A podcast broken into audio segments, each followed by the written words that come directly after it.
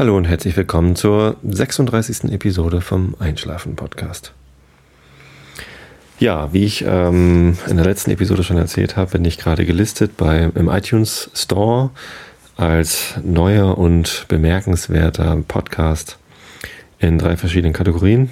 Wissenschaft, äh, Jugend und Kinder oder Familie und Kinder und ähm, Religion und Spiritu Spiritualität wollte ich nochmal sagen, äh, habe ich in der letzten Folge nicht besonders gut erklärt. Äh, Religion und Spiritualität habe ich deshalb als Kategorie gewählt, weil ich öfter mal etwas über meinen Glauben und über Kirche und ähm, ja, Gott und die Welt erzähle. Das ähm, mache ich meistens dann, wenn ich in der Kirche, also in meiner Gemeinde, in der Johannesgemeinde in Tosted, bin ich als Gottesdiensthelfer ähm, ab und zu für die Lesung eingeteilt und dann lese ich halt Teile aus der Bibel vor. Ich lese ja gerne vor, wie, ihr wisst. Und ähm, das übe ich dann meistens im Einschlafen-Podcast. Da könnt ihr auch mal ähm, auf die Kategorie, ähm, ich weiß gar nicht, wie die Kategorie heißt, Gott oder so, einfach mal auf www, nee Quatsch, www, http Doppelpunkt slash slash einschlafen-podcast.de gucken und da ist rechts unten irgendwo in der Nähe von der Werbung, auf die nie einer klickt, was ich auch vollkommen okay finde.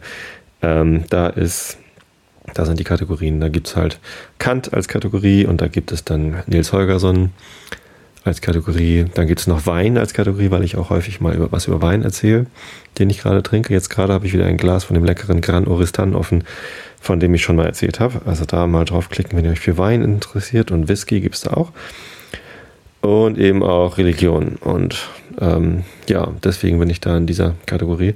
Jetzt habe ich schon länger nichts mehr über Religion erzählt.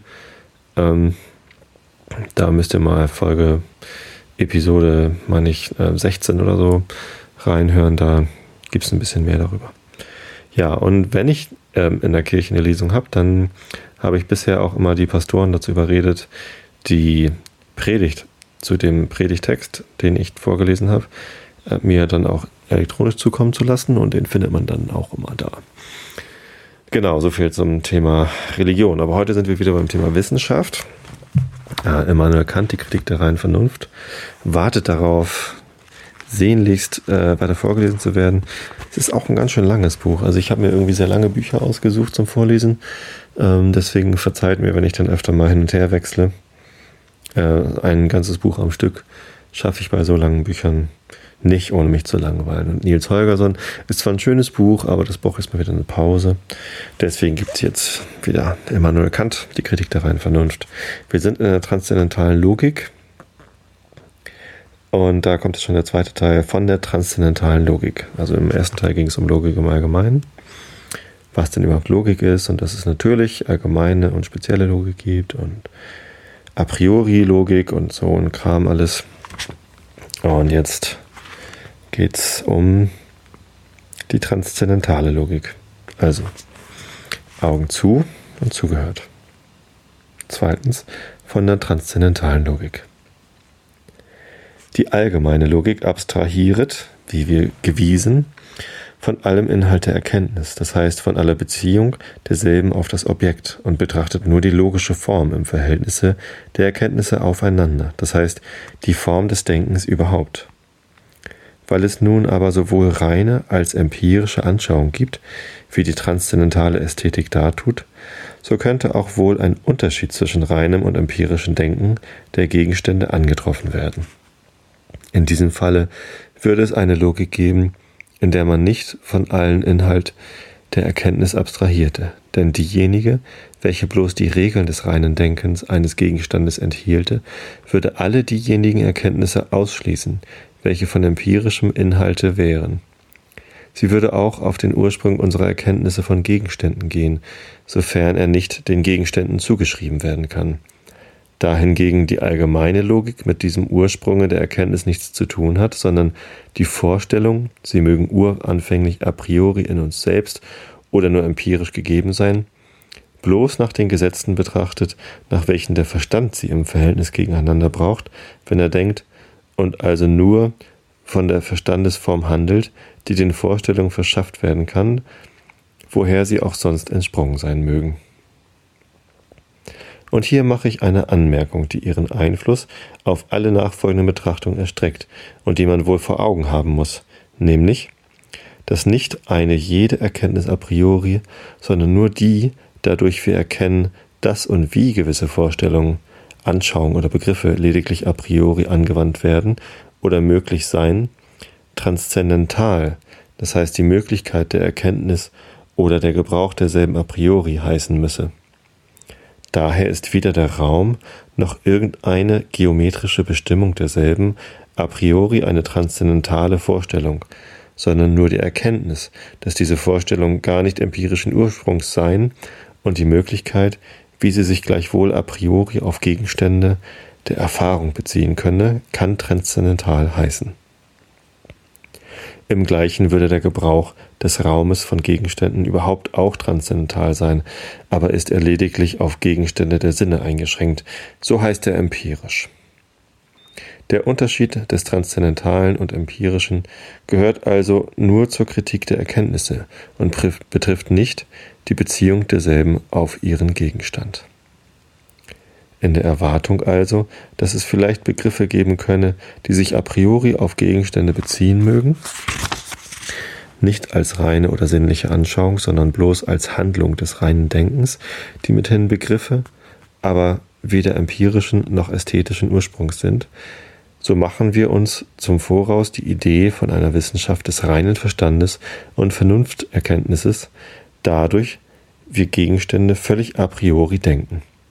Eine solche Wissenschaft, welche den Ursprung, den Umfang und die objektive Gültigkeit solcher Erkenntnisse bestimmte, würde transzendentale Logik heißen müssen, weil sie es bloß mit den Gesetzen des Verstandes und der Vernunft zu tun hat, aber lediglich, sofern sie auf Gegenstände a priori bezogen wird und nicht, wie die allgemeine Logik, auf die empirischen, sowohl als reinen Vernunfterkenntnisse ohne Unterschied. Tja. Drittens, von der Einteilung der allgemeinen Logik in Analytik und Dialektik.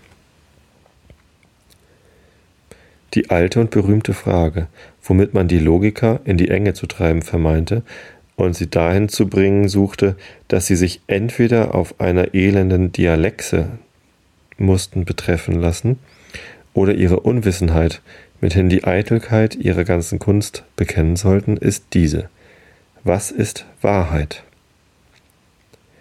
Die Namenerklärung der Wahrheit, dass sie nämlich die Übereinstimmung der Erkenntnis mit ihrem Gegenstande sei, wird hier geschenkt und vorausgesetzt.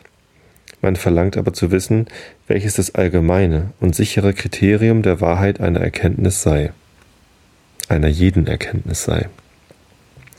Es ist schon ein großer und nötiger Beweis der Klugheit oder Einsicht, zu wissen, was man vernünftigerweise fragen solle.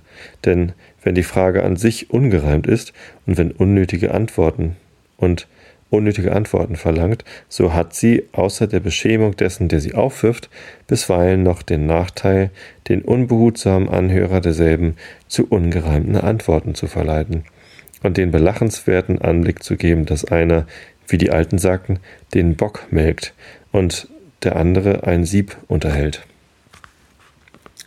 Wenn Wahrheit in der Übereinstimmung einer Erkenntnis mit ihrem Gegenstande besteht, so muss dadurch dieser Gegenstand von anderen unterschieden werden. Denn eine Erkenntnis ist falsch, wenn sie mit dem Gegenstande, worauf sie sich bezogen wird, nicht übereinstimmt, ob sie gleich etwas enthält, was wohl von anderen Gegenständen gelten könnte. Nun würde ein allgemeines Kriterium der Wahrheit dasjenige sein, welches von allen Erkenntnissen ohne Unterschied ihrer Gegenstände gültig wäre.